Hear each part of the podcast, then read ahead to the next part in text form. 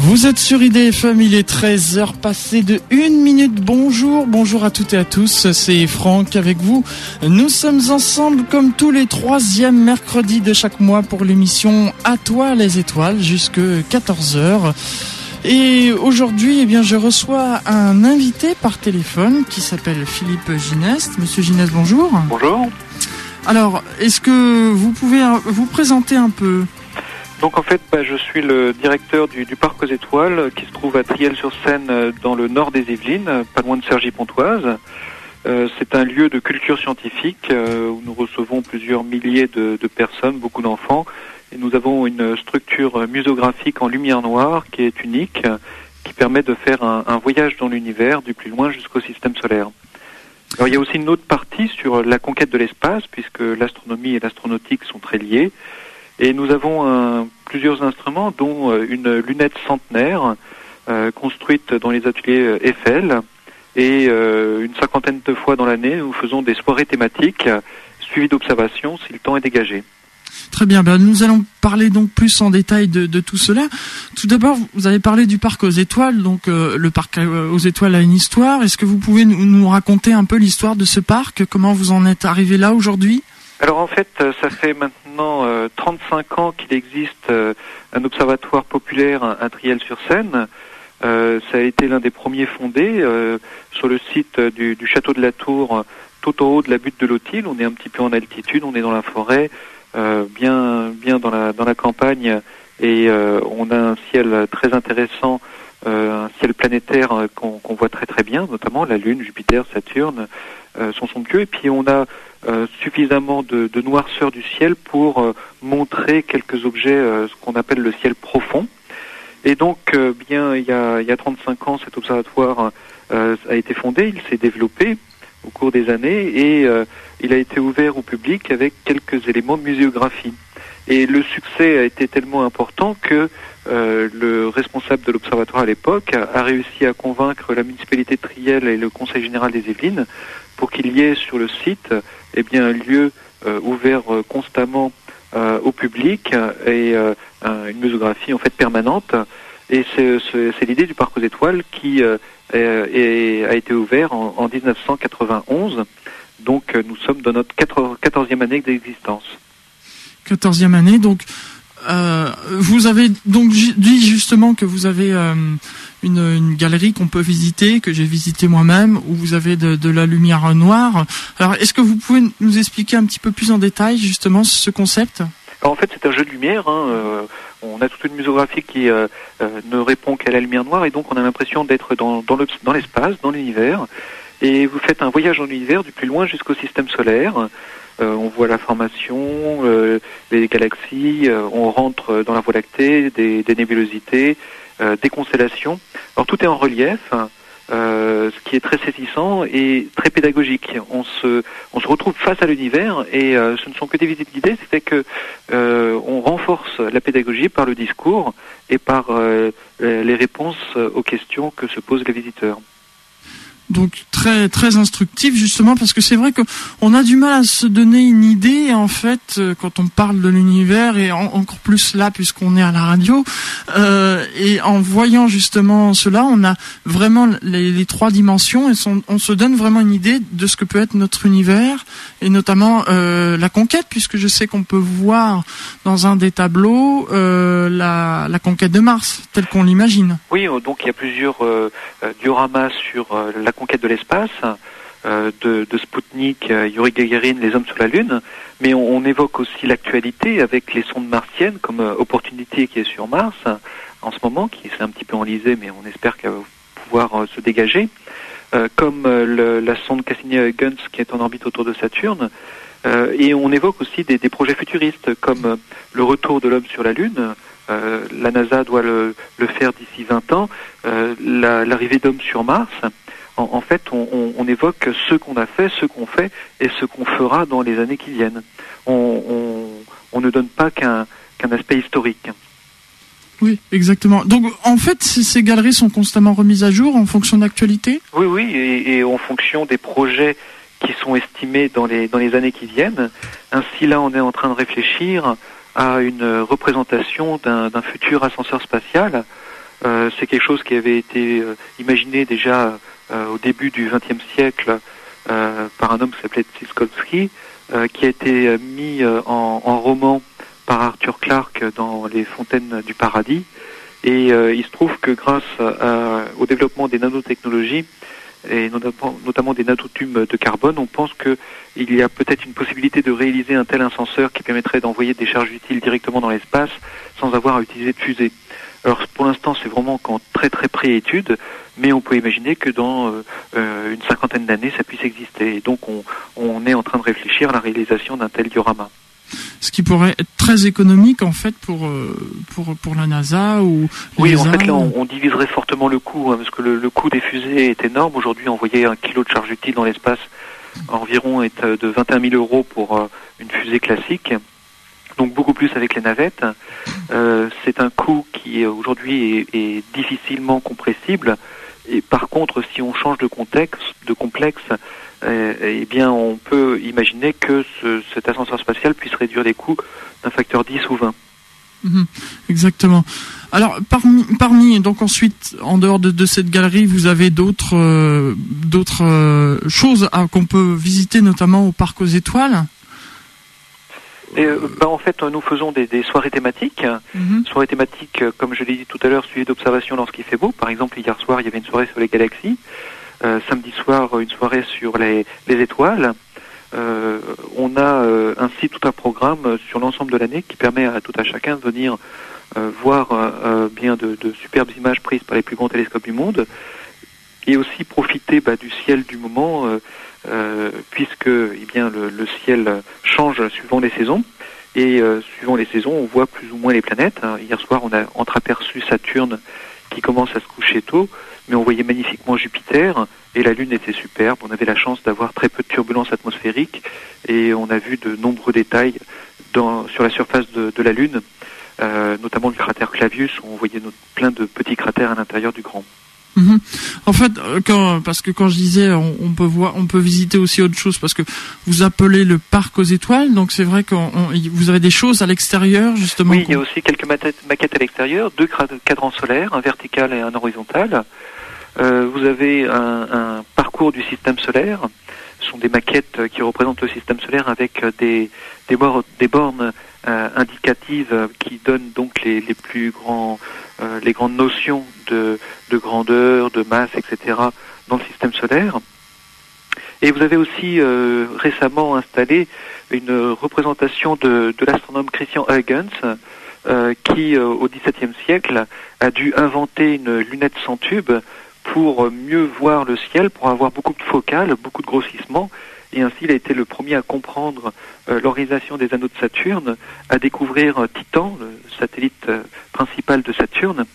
Et lui, il a été un, pionnier dans l'astronomie puisqu'il a dû inventer des instruments pour mieux voir et donc comprendre. Et là, on, on voit en fait l'un des premiers dans une lignée de grands inventeurs qui permettront de faire avancer la connaissance, la science. Titan dont nous avons d'ailleurs euh, récemment parlé puisqu'il y a eu l'atterrissage des euh, l'atterrissage de la sonde Huygens notamment. Oui, oui, oui. Euh, c'est un monde fabuleux qui se révèle à nous. C'est un monde qui a une atmosphère dense, qui a des, une atmosphère composée d'azote, de méthane. Le méthane est très important parce que c'est du carbone avec de l'hydrogène qui permet par euh, euh, dissociation de la molécule de faire d'autres molécules comme de l'acide euh, cyanhydrique.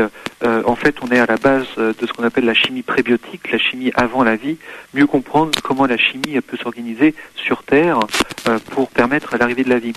Sur Titan, les, les, températures sont très faibles et donc les possibilités de réaction chimique sont lentes et donc ça n'a pas évolué réellement mais on voit en fait un monde euh, qui euh, est euh, qui bouge peu en apparence, mais en fait qui, semble être relativement actif puisqu'il y a très peu de cratères, peu de mouvements de, hauteur de, montagne.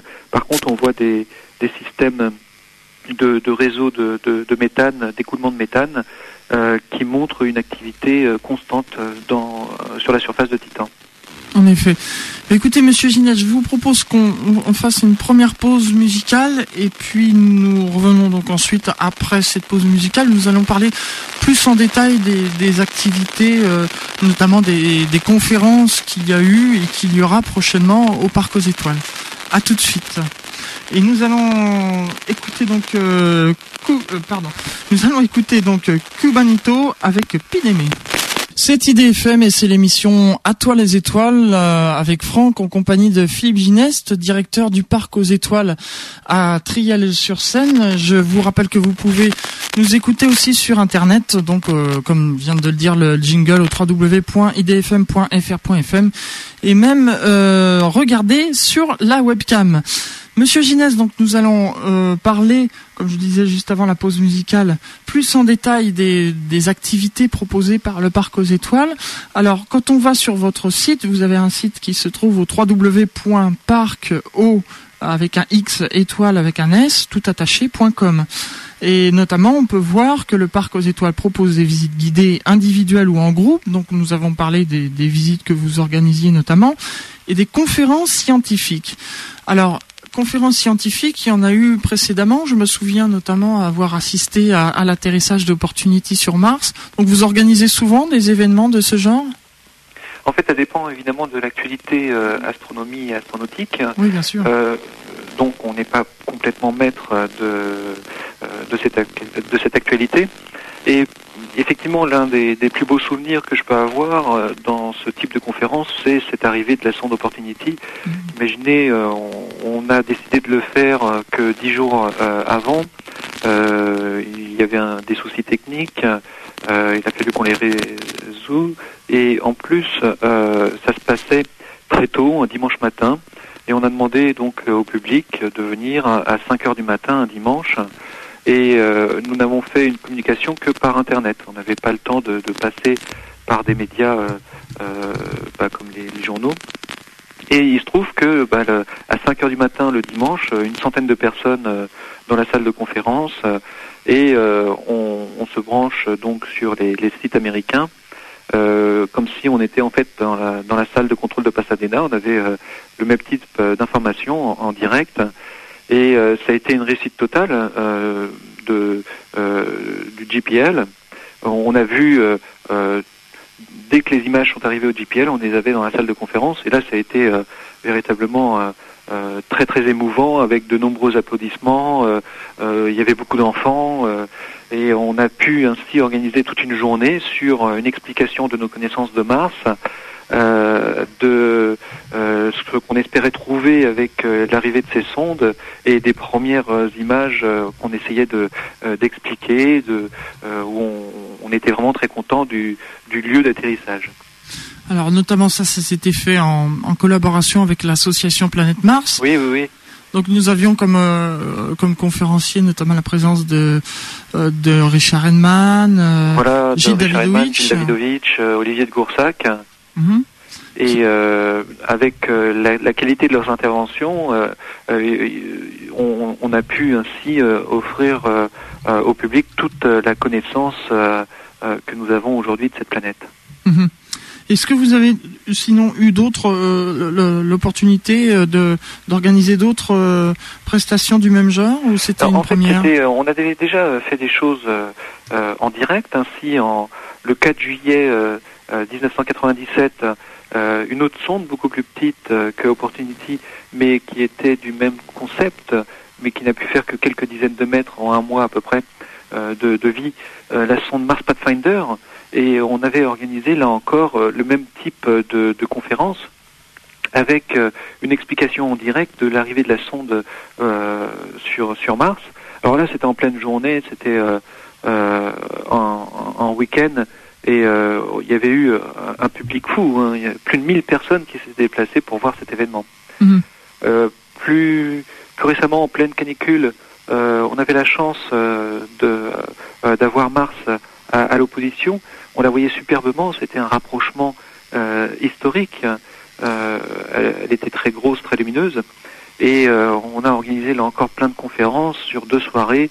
Et jusqu'à 4h, 5h du matin, des gens ont observé dans nos instruments et euh, en, deux soirées, plus de 1000 personnes, là encore, se sont déplacées. Alors, j'ai des questions internet parce que je, faut vous dire que je suis relié directement à internet. J'ai une question internet là qui, qui vient de tomber euh, sur mon écran et on vous pose la question suivante. Euh, Triel est assez près de Paris. N'êtes-vous pas gêné par la pollution lumineuse générée par les régions parisiennes Alors la pollution lumineuse, évidemment, nous en subissons euh, les conséquences. Nous l'expliquons euh, évidemment à- à- au public. Euh, nous avons euh, ici à Triel organisé la première conférence, première réunion annuelle de l'Assemblée générale de l'Association nationale à la protection du ciel nocturne. Mhm. Donc effectivement, nous sommes, euh, nous avons une, euh, de, une grande pollution lumineuse sur notre site, mais on a la chance, comme je l'ai dit tout à l'heure, d'être un petit peu excentré quand même sur une colline en plein milieu de la forêt, euh, et donc il n'y a pas de grosse pollution lumineuse sur le site même. Et lorsque le ciel est parfaitement transparent, on arrive à avoir une magnitude limite proche de 4. Euh, pour les, connaisseurs, il faut savoir que euh, l'œil est capable d'aller jusqu'à 6. Mhm. Euh, ça veut dire qu'on a un ciel pollué évidemment, mais qui est quand même très intéressant, comme je l'expliquais tout à l'heure, sur la vision planétaire. En effet, pour voir la Lune, Jupiter, Saturne, euh, il n'est pas très important qu'il y ait de la pollution lumineuse, euh, parce que ces objets-là émettent beaucoup de lumière. Ce qui est plus important, c'est la turbulence de l'atmosphère. Et au contraire, euh, la présence de la région parisienne permet d'avoir une bulle de chaleur urbaine, euh, bulle de chaleur qui euh, euh, casse la turbulence latérale de l'atmosphère, ce n'est que de l'air qui monte, et ce qui fait que les images sont très très piquées, on voit très bien ces astres-là. Donc d'une certaine manière, on est gêné pour le ciel profond, ça c'est indéniable, mais le reste, le ciel profond, euh, ce ne sont que des, taches floues euh, difficilement discernables. Il faut vraiment euh, être euh, grand amateur du ciel profond pour vouloir l'observer longuement. En- une galaxie reste une tache floue, une Mhm. nébuleuse reste une tache floue. Euh, par contre, là, la Lune, on voit les cratères, on voit des détails dans les cratères, etc. Ce qui est important, là, c'est la turbulence. Et d'ailleurs, c'est magnifique de voir les, les, les cratères. euh, Ah oui, quand, quand on est euh, sans aucune turbulence, euh, avec la Lune euh, presque au zénith, et qu'on a qu'on utilise la, la grande lunette, là, on, on peut grossir, grossir jusqu'à 400-500 fois euh, sans perte de, de définition, puis on a une résolution qui est très très forte. On voit des détails qui font 500-600 mètres sur la Lune. hein. Mhm, en effet. Alors, merci donc à Bertrand pour euh, pour sa question. Je pense qu'il a eu euh, réponse à sa question. On, revient sur les, les activités. Donc, euh, nous parlions justement des conférences euh, scientifiques. Euh, alors, à savoir en, en plus que parmi ces événements exceptionnels, vous, organi- vous organisez, sinon une fois par mois, si je me trompe pas, une conférence au Parc aux Étoiles. Ah non, c'est- plus que ça. hein. C'est une cinquantaine de soirées thématiques par an. Oui. Euh, ça veut donc dire qu'il y en a quatre, euh, entre 3 et 5 par mois. Mhm. Euh, et c'est les thématiques euh, qui sont abordées permettent de faire euh, une vision de l'ensemble de l'univers. Des, des, sujets difficiles comme la cosmologie de l'univers, des sujets plus peut-être plus simples comme les, éclipses et quoique il y a quand même quelques petites choses à comprendre qui ne sont pas tout à fait évidentes, mais on, reste toujours très abordable.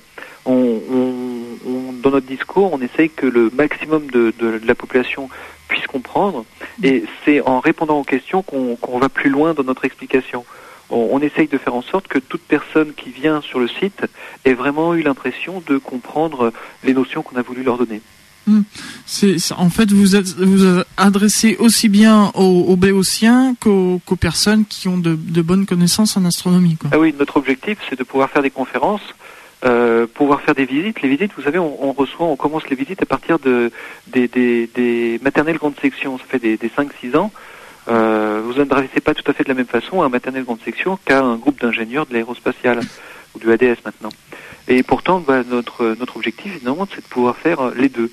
Et, euh, et la, la- notre difficulté, d'ailleurs, ce n'est pas forcément de faire des, des visites à des ingénieurs, c'est plutôt le- de, de donner des notions et que les enfants soient émerveillés, euh, même les plus petits. Bien sûr. Alors, quand on continue à la découverte de votre site, on voit des soirées d'observation à la grande lunette. Donc, on en a, on en a déjà parlé euh, euh, il y a quelques instants. Euh, les caractéristiques de cette grande lunette. Alors c'est une lunette qui a été construite à la fin du 19e siècle dans les ateliers Eiffel, qui a une optique formidable qui a été réalisée par les frères Henry Paul et Prosper. Ce sont eux qui ont réalisé la, les lentilles de la lunette de Meudon. Ah oui, d'accord. La grande lunette. Mhm. alors, il y a évidemment un défaut chromatique parce que la lumière traverse un verre et suivant l'énergie de la lumière, eh bien le, la réflexion de la, lumière va être un petit peu différente. Ainsi, le bleu et le rouge vont pas se focaliser au même endroit. Mhm. Résultat, quand on observe la Lune, on voit un grand liseré bleu tout autour. Ça, c'est un défaut qu'on appelle le défaut chromatique. Euh, Aujourd'hui, quand vous utilisez une lunette euh, très performante, de très grande qualité, on appelle ça des lunettes apochromatiques qui ont plusieurs lentilles qui permettent de focaliser la lumière sur un même point. Mais évidemment, là, le, le coût est, très très élevé. Euh, vous avez des lunettes qui ne payent pas de mine, hein, qui ne font qu'une dizaine de centimètres d'ouverture, et puis par contre, elles peuvent valoir jusqu'à 10 000 euros. Euh, c'est ce qui fait la, la différence entre un, un, objectif de, de photographie euh, euh, qui, qui est pas très cher et un qui est très très cher et pourtant ils ont à peu, à peu près la même taille. C'est la mhm. qualité optique. Alors par contre, on a aussi d'autres instruments que, que, sont des télescopes. Euh, un télescope, au contraire, ce n'est pas une lentille qui vient focaliser la lumière, ce sont des miroirs. Ces miroirs réfléchissent la lumière et de ce fait, ils focalisent la lumière vers, vers le foyer puis vers l'oculaire. Alors là, c'est beaucoup plus facile à faire un télescope parce que euh, il est plus facile de faire une surface parfaite qu'une épaisseur parfaite. Euh, la difficulté d'un télescope, c'est que euh, vous avez un miroir qui se trouve devant le grand miroir, fait que le miroir secondaire cache le miroir primaire et ça fait des défauts optiques qu'il faut pouvoir corriger et là ça entraîne des complications. Et donc à qualité égale, une lunette sera toujours un petit peu meilleure qu'un télescope à cause de ce problème. Mhm. Alors j'ai une question de, internet de Guillaume qui vient de tomber, qui, vous demande, vous parliez d'un défaut de chromatique sur euh, votre grande lunette. N'y a-t-il pas moyen de pouvoir corriger ce défaut? Si on peut le corriger par des filtres, euh, mais on n'aime pas trop le faire parce que euh, suivant les objets qu'on observe, ça change un petit peu. Et d'une certaine manière, autant regarder avec un défaut chromatique dans un, dans un vieil instrument ça montre en fait, ça, ça, permet justement de faire un cours d'optique en même temps. Mhm. Euh, ça reste très pédagogique. Et en même temps, si c'est un défaut euh, euh inhérent euh, à l'instrument, ça, ça n'empêche pas d'avoir de superbes images. Donc on a à la fois une explication optique, on a un instrument historique, et en même temps, bien, ça n'empêche pas de voir superbement l'objet qu'on observe. Bien sûr. Très bien, ben, Monsieur Ginès, nous allons faire une seconde pause musicale et puis on se retrouve euh, dans quelques instants pour la suite de cette émission avec euh, une pause avec Aventura Obsession. IDFM la plus francilienne des radios, comme dit Pierre-Alexandre dans son jingle. Et je vous rappelle que c'est l'émission À toi les étoiles, euh, consacrée aujourd'hui au Parc aux étoiles. Et je suis d'ailleurs en compagnie de Philippe Ginès, qui est le directeur du Parc aux étoiles. Alors, nous étions en train de passer donc en revue, Monsieur Gineste, les différentes activités du, du parc aux étoiles. Euh, nous avons parlé notamment de, de votre grande lunette et euh, je vois aussi que vous proposez des séances d'initiation à l'astronomie ainsi que des animations dans les établissements scolaires. Ça, c'est bien, ça. Euh, ben, en fait, on, on reçoit beaucoup d'écoles, mais de temps en temps, on nous demande de, de faire des, des, des, conférences dans les, dans les, dans les écoles. Donc, dans la vous vous déplacez en fait. Pardon Vous vous déplacez en fait. Oui, dans la mesure de possible, nous le faisons. Euh, les, euh, les, soirées d'initiation permettent en fait euh, d'avoir une connaissance complète de la de, de l'astronomie pour ne plus nager, pour ne plus être complètement perdu dans, dans ce cafardum de connaissances. Et ça permet en même temps de, de, de pouvoir intégrer l'observatoire de Triel, puisque là ce sont des, des gens qui sont là depuis quelque temps, qui euh, ont pour beaucoup acheté leur propre instrument, qui font de nombreuses images euh, webcam euh, de la Lune, de, de, Jupiter, Saturne notamment. Donc vous avez en fait une activité de club d'astronomie. Oui, alors en fait il y a une dualité de d'associations. Euh, le parc aux étoiles, lui, c'est la structure grand public pour accueillir le maximum de monde. Mais vous avez toujours des gens qui ont l'intention d'en voir plus, d'avoir plus. D'où l'intérêt des, soirées thématiques et d'où l'intérêt d'un cycle de, de, conférences qui euh, permettent d'avoir une véritable initiation euh, et ça permet d'avoir les bases de connaissances pour rentrer à l'observatoire parce que là vous allez euh, euh vous retrouver avec euh, d'autres personnes qui manipulent les instruments depuis longtemps, qui ont une grande connaissance de l'acquisition d'images, du traitement d'images mais c'est uniquement pour le plaisir tout ça. Oui, c'est sûr que quand on se trouve avec quelqu'un qui, qui parle de, de CCD, de prise d'image en CCD et tout ça, bon, pour le béotien, il est un peu perdu quand ah, même. Complètement, oui. Exactement. Alors, euh, notamment toujours au sein de, de, votre club, eh bien l'organisation d'événements astronomiques, justement comme on venait d'en parler. Alors, nous avions parlé justement tout à l'heure d'événements passés. Est-ce que c'est même sûr, de toute façon dans le futur, vous allez proposer d'autres. Est-ce que vous, vous êtes, euh, vous savez déjà quels euh, prochains événements vous allez organiser? Alors, on devrait avoir, j'ai pas encore tout à fait la confirmation, mais c'est presque assuré, le dimanche 19 janvier, 19 euh, juin, donc euh, d'ici euh, un mois à peu près. Un mois, oui. on va faire une manifestation en partenariat avec Planète Science Île-de-France, mhm. un, événement qui s'appelle Festiciel. il y aura donc des, ateliers organisés par Planète Science dans le, le parc boisé qui entoure le parc aux étoiles. Euh, des ateliers d'astronautique, euh, de, euh, de robotique, d'astronomie, avec aussi une conférence de Richard Edman dimanche après-midi, donc à, entre ça doit être 15 ou 16 heures jusqu'à 17-18 heures. Mhm. conférence qui évoquera son, son, livre. Il vient de d'écrire un livre sur Mars et qui permettra aussi d'avoir de, les dernières reconnaissances des sondes Opportunity et Spirit.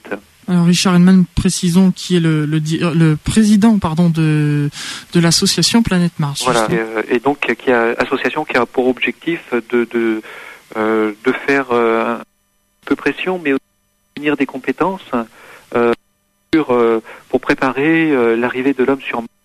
Une association internationale, Planète Mars, et le pendant français de Mars Society. Euh, avec Zubrin aux États-Unis qui euh, essaye de, de réfléchir le, au, meilleur des moyens pour atteindre cette planète. Donc nous avons le 19 mars, il y a aussi notamment 19 juin. Euh, 19 juin, pardon, oui, on parle de mars alors.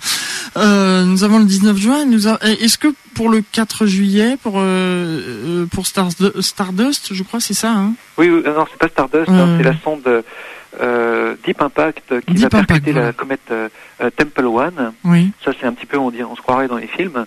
Euh, les Américains ont donc lancé une sonde et elle va elle est composée d'un orbiteur, un percuteur. Le percuteur va impacter la, la comète, retirer un, un morceau important, hein, une centaine de mètres. Mhm. L'objectif étant de, de, voir les molécules qui peuvent être sous la surface, en profondeur, et d'en faire une analyse une in situ grâce à, à l'orbiteur. Euh, alors on ne sait pas encore si on va faire quelque chose. Euh, euh, ça, se, ça se joue entre plusieurs sites, peut-être le nôtre. On, pour l'instant, je ne peux pas vous, vous dire exactement où ça se fera. D'accord. Donc, de toute façon, on n'y est pas encore. On, on, en reparlera bien, bien évidemment. Alors là, j'ai une question internet d'une personne qui, ah oui, qui demandait Richard Edman ne serait-il pas le frère du célèbre Jean Edman décédé? Effectivement, oui, oui, oui. oui. c'est euh, Jean Henneman, qui a été donc un très très grand astronome, oui. euh, décédé il y a quelques années maintenant. Euh, oui, je crois que c'était en 1990 ou en 1991, euh, je ne sais plus trop. Très bien. Euh, eh bien, nous avons alors, excusez-moi parce que j'ai une deuxième question internet qui qui vient de tomber bah, à l'instant. Pardon Tant mieux. Oui, tant mieux, oui. Bah, euh, et qui nous demandait. Alors attendez, parce que c'est un petit peu, c'est un petit peu incompréhensible. Alors écoutez, je vais la mettre de côté. Je vais dire franchement, je vais la mettre de côté et puis je vais revoir ça euh, lors de la prochaine pause musicale. Euh, on n'oubliera pas pour l'instant, eh bien, euh, va reprendre. Donc, je, on parlait notamment des, des futures euh, activités, des futurs événements astronomiques que vous allez organiser donc au sein de, du parc aux étoiles. Est-ce que en dehors donc du, du 19 euh, juin et du 4 juillet, donc c'est à voir, vous avez autre chose aussi qui est en préparation actuellement? Alors, on pense faire à la rentrée une, une conférence sur Titan. Euh, pour euh, donner donc euh, après près de neuf mois d'analyse les, les, résultats de la, la sonde Huygens. comme ça, les, les, scientifiques auront suffisamment de recul pour pouvoir s'avancer plus franchement que ce qu'ils font jusqu'à présent. Et on, on, a aussi aujourd'hui dans le hall d'accueil du, du, musée Parc aux Étoiles, vous avez une, une, exposition d'une d'une peintre euh, de, euh, du canton, du coin, exposition sur la lumière et la matière. c'est vraiment très très joli, donc ça, vaut le coup de, venir la voir. Et donc cette exposition, c'est jusqu'à... pour l'instant, on ne sait pas encore très bien, mais au, moins jusqu'au 30 juin, et peut-être jusqu'au 13 août par là. Eh ben, eh bien, il faut donc en profiter. Alors, un petit rappel justement de, votre adresse. Vous vous trouvez où exactement à Triel?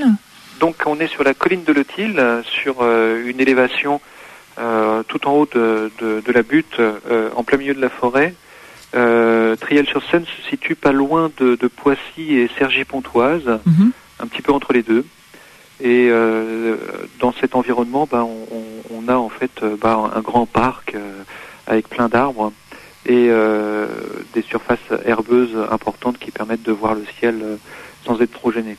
Sans être trop gêné et, et fort sympathique d'ailleurs, je peux confirmer pour pour y avoir été plusieurs fois. Euh, nous allons continuer donc en, en, parlant un petit peu d'astronomie maintenant. Euh, euh, Monsieur Ginès, euh, on a eu des, événements euh, importants au début de l'année, notamment l'atterrissage. On en a parlé quelques minutes tout à l'heure, l'atterrissage d'une sonde sur Titan. Vous avez suivi bien évidemment, je me doute, cela de près. alors moi, je me souviens que j'avais fait une émission qui a eu lieu deux, trois jours après l'atterrissage, et en fait, on m'avait dit que j'avais fait un petit peu trop tôt puisqu'on n'avait pas assez d'éléments encore euh, euh, sur les, résultats de, cette enquête, de, cet euh, atterrissage et des données. je pense que maintenant, vu qu'il y a plusieurs mois qui sont passés, peut-être que vous, Monsieur Ginès, vous êtes en, mesure de, nous dire un peu ce que les, résultats, les découvertes qu'on a fait sur Titan? Alors en fait, euh, bah, les, connaissances ont, jusqu'à présent on peut évoluer. Hein. les scientifiques sont en train véritablement d'analyser toutes les images. Mhm. Euh, ce qui est très intéressant, c'est que toutes les données ont été recueillies. Il n'y a eu aucune perte malgré la, défection d'un canal. Mhm. Euh, ce qui permet en fait de, constater que cette mission a été un véritable. Il se trouve qu'il y a quelques semaines à la Cité des Sciences, nous étions partenaires d'une manifestation sur euh, donc euh, des résultats et il pleut du méthane sur Titan avec un point d'exclamation.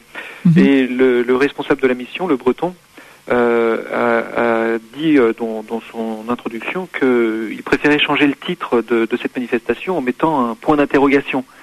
C'est-à-dire que là encore, les, les, à aujourd'hui, il n'y a pas d'engagement formel sur, les, sur ce qui se passe réellement sur la surface de Titan. Il faut véritablement parfaitement analyser les images et surtout euh, comprendre les données qui ont été recueillies euh, lors de, la descente dans l'atmosphère euh, de Titan mhm. et essayer de reproduire en laboratoire pour comprendre eh bien l'ensemble des phénomènes. il faut essayer de remettre ensemble des phénomènes isolés pour avoir tout un contexte. D'après vous, est-ce qu'on on retournera sur Titan? Est-ce qu'il est prévu des, futures missions? Ah, Pour l'instant, non. Il n'y a pas de, euh, d'objectif pour y retourner, tout simplement parce que la sonde Cassini va de toute façon tourner autour de Saturne pendant 3-4 ans, 5 ans peut-être, avant de, perdre euh, toute euh, activité possible par manque d'énergie. il se trouve que les... il y a d'autres intérêts dans le système solaire. Il y a des intérêts immédiats qui euh, sont de retourner sur la Lune, euh, d'aller sur Mars, euh, et ça va certainement coûter extrêmement cher, et je doute qu'il y ait capacité à pouvoir renvoyer prochainement d'autres sondes vers ces mondes-là. Donc c'est très important de pouvoir recueillir le maximum d'informations. Savoir que la sonde Cassini envoie vers la Terre à peu près 2000 images par semaine. Ah oui. Et il faut, pour complètement analyser une image, il faut à peu près une semaine.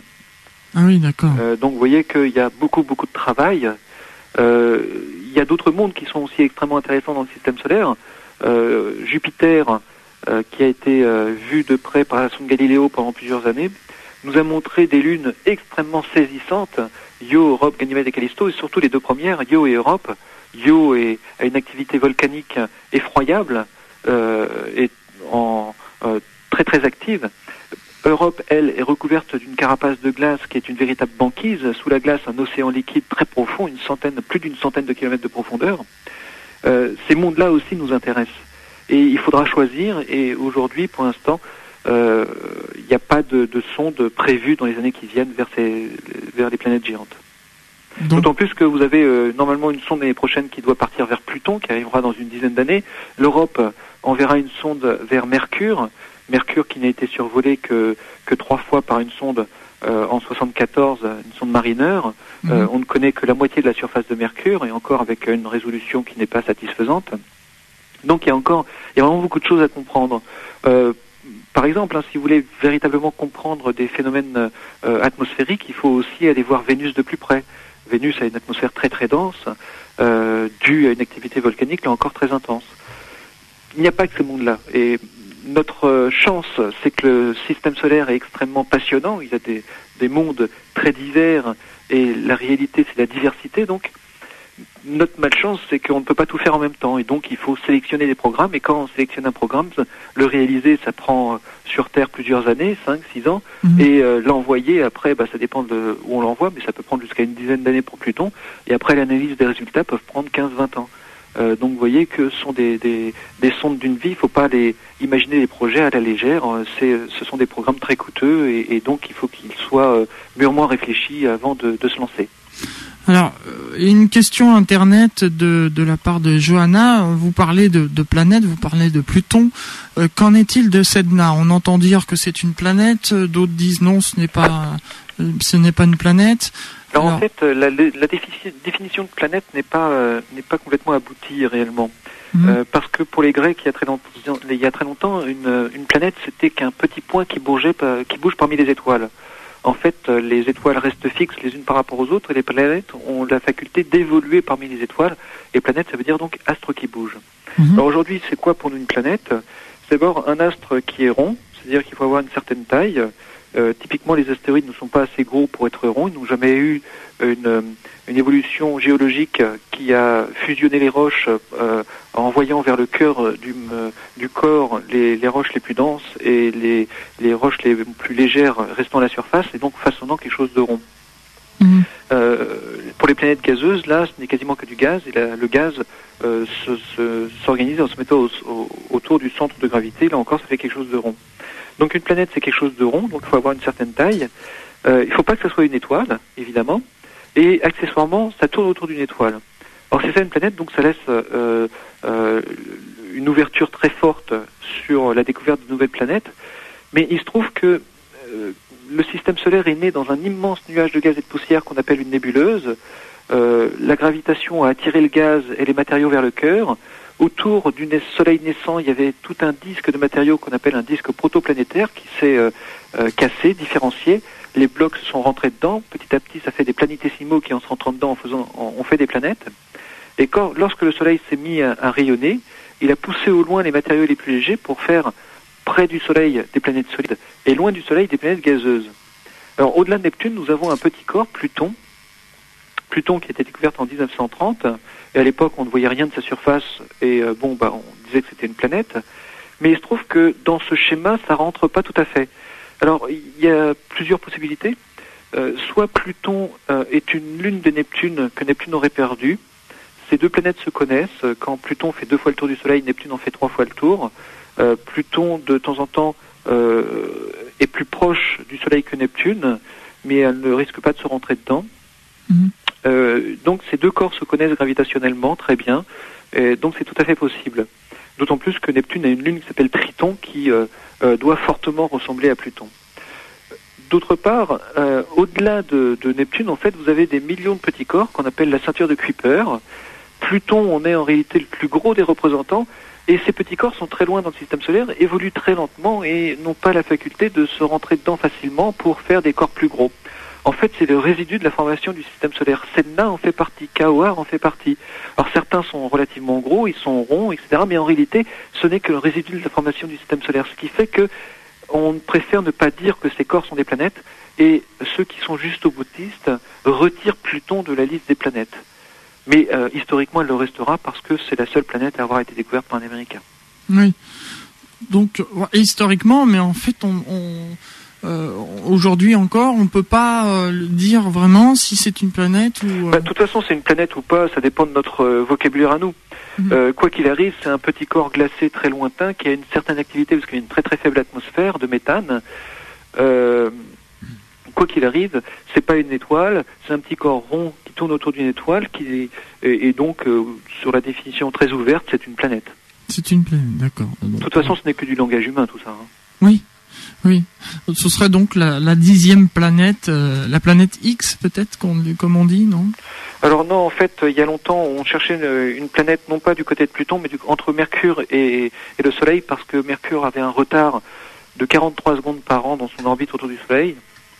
Et on se disait, bien, il doit y avoir une planète pour empêcher euh, le mouvement de Mercure d'être normal. Mhm. En fait, euh, on a compris que euh, eh bien c'est le Soleil qui courbait l'espace, et en courbant l'espace, ça courbe aussi le temps, ce qui fait que Mercure n'avait pas tout à fait le temps qui s'écoulait de la même façon pour nous, et d'où le retard de 43 secondes. Euh, en réalité, il fallait qu'Einstein explique tout ça, passe par là pour trouver la planète X ou Vulcain, comme on l'appelait déjà. Ah oui, il avait déjà donné un nom. Bah oui, parce que c'était, ça devait être chaud. D'accord. La planète Vulcain. Donc, alors, euh, j'ai réussi à, pendant que vous étiez en train de me donner vos explications, donc le, la, question internet que j'avais tout à l'heure était notamment une question sur euh, la lunette de, votre. Euh, donc on va, revenir sur votre grande lunette euh, qui se trouve au, parc aux étoiles et demander quelle était la, la différence entre une lunette et un télescope. Bah, je l'ai expliqué tout à l'heure en fait. Hein, une lunette, c'est un c'est une lentille, donc une grosse loupe qui vient concentrer, focaliser la lumière vers l'oculaire là où on met son œil. Euh, par contre, un télescope, c'est un jeu de miroir qui euh, se renvoie la lumière pour la concentrer. Donc en fait, on, euh, la lunette, on, on, met l'œil, on a directement l'image. En, revanche, le télescope, c'est un jeu de miroir. Hein. Alors, des deux côtés, hein, on met l'œil dans l'oculaire pour voir, mais une lunette, la lumière traverse un verre qui focalise la lumière. Euh, une loupe, si vous voulez, quoi. Mhm. Et par contre, dans un télescope, ce sont des miroirs qui se renvoient la lumière pour la concentrer. Le miroir primaire, le premier miroir, est courbé, il est concave, ce qui fait que la lumière se renvoie en commençant à se focaliser. Mhm. Très bien. Je vous remercie. Donc c'était une question, euh, on, le remercie d'ailleurs, c'était une question de Grégory par Internet. Euh, il nous reste quelques minutes pour parler notamment de, Mars. On en a parlé tout à l'heure, on a parlé des deux, des deux robots, Spirit et Opportunity. Et là, actuellement, dans l'actualité, j'en ai parlé d'ailleurs mercredi dernier, que euh, Opportunity est ensablé. Oui. Alors, est-ce que est-ce qu'on a des nouvelles d'Opportunity? Ça a un petit peu bougé. en fait, euh, le, le, le, site était euh, très très plat, vu de haut, vu de Mars Global Surveyor. Le, le site, euh, ce qui fait qu'Opportunity, euh, elle est tout droit vers un volcan très très rapidement. Mhm. Et d'un seul coup, ça a été l'arrêt brutal, mais le temps qu'on s'en aperçoive au sol, et eh bien la sonde a essayé de continuer à avancer, ça fait que les roues se sont enlisées. C'est un, un, la poussière de roche, un sable très très fin euh, on a l'impression qu'il est humide, euh, mais évidemment il n'est pas humide, hein, mais c'est sa composition qui rend cette, euh, texture. Et le, ce matériau s'est mis dans les, à l'intérieur des interstices des roues, ce qui fait que ça patine. Alors on a reproduit le même schéma en, laboratoire et sur Terre, et on essaye de, voir sur Terre comment faire sortir Opportunity de, de son site euh, un petit peu comme dans Apollo 13 où il a fallu voir sur Terre comment trouver la procédure pour ramener les hommes sur Terre. Mhm. Et donc là, on, pense pouvoir euh, le, le, sortir. C'est pas encore gagné. Euh, la dernière extrémité, ce serait d'utiliser en fait les bras qui sont les capteurs de, de, la sonde pour pouvoir gratter un petit peu autour d'elle, mais ça serait une extrémité complète parce que ce faisant, ça, ça détruirait les spectromètres au, bout des bras, et donc on ne pourrait pas faire d'analyse. Oui. Enfin, au jour d'aujourd'hui, euh, Opportunity n'est pas encore complètement perdue. Non, elle n'est pas. Non, non, elle n'est pas perdue. Elle fonctionne de toute façon, mais elle est plus déplacée. Euh, et l'espoir est bien meilleur qu'il y a une dizaine de jours. Bon, bah c'est plutôt quand même de bonnes nouvelles alors. Euh, sur, euh, écoutez, Monsieur Génias, il nous reste, euh, il nous reste quatre minutes. Donc sur les, les quatre minutes restantes, est-ce que, est-ce que vous auriez quelque chose, un message notamment à, à transmettre à nos auditeurs qui, qui écoutent, qui écoutent cette émission et qui ont rêvé en même temps que nous? Bien, en, en, fait, le, ce qui est passionnant avec l'astronomie, c'est que c'est une science où tout à chacun peut en faire facilement. Alors surtout, faites très très attention au soleil, hein, ne le regardez pas. Oui. Ça brûle les yeux et sans qu'on s'en rende compte, ça ne fait pas mal. Euh, et euh, ce n'est que plusieurs heures après l'observation qu'on perd une grande partie de sa capacité visuelle ou carrément la vue et on ne peut pas guérir. Donc ne regardez jamais le soleil. Par contre, le reste, la lune, les planètes, les étoiles, tout à chacun peut le faire. Tout à chacun avec un petit instrument pour euh, peut se prendre pour Galilée, essayer de comprendre le monde qui l'environne. Et après, par des visites dans les lieux de culture scientifique, par des lectures, par une réflexion personnelle, on peut chacun se passionner pour essayer de comprendre le monde qui, qui nous entoure. En fait, euh, l'astronomie, c'est la science euh, qui nous révèle, qui nous permet de, euh, de nous montrer, de, de, mieux nous comprendre et de voir que le monde est immense.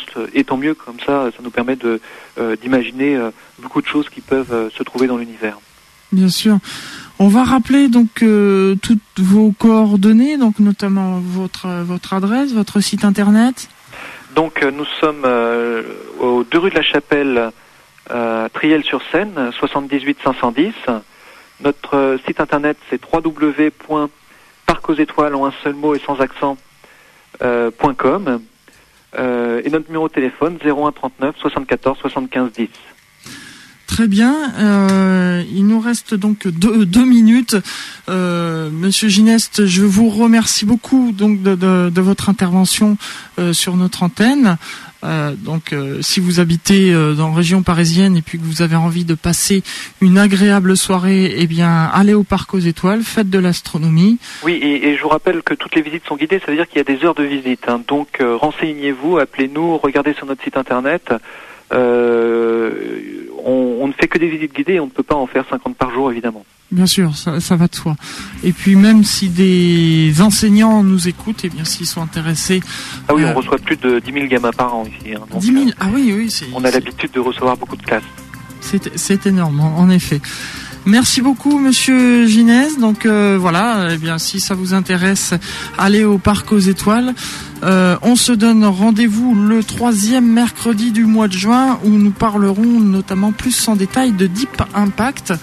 Monsieur Ginès, merci encore une fois. Euh, merci à toute l'équipe du parc aux étoiles. On, on vous donne donc rendez-vous pour maintenant l'émission Télétube. Euh, avec Christophe. Quant à moi, eh bien, je vous retrouve vendredi pour l'émission Le temps d'une chanson avec Chris de 14h à 15h30. Bon après-midi à toutes et à tous.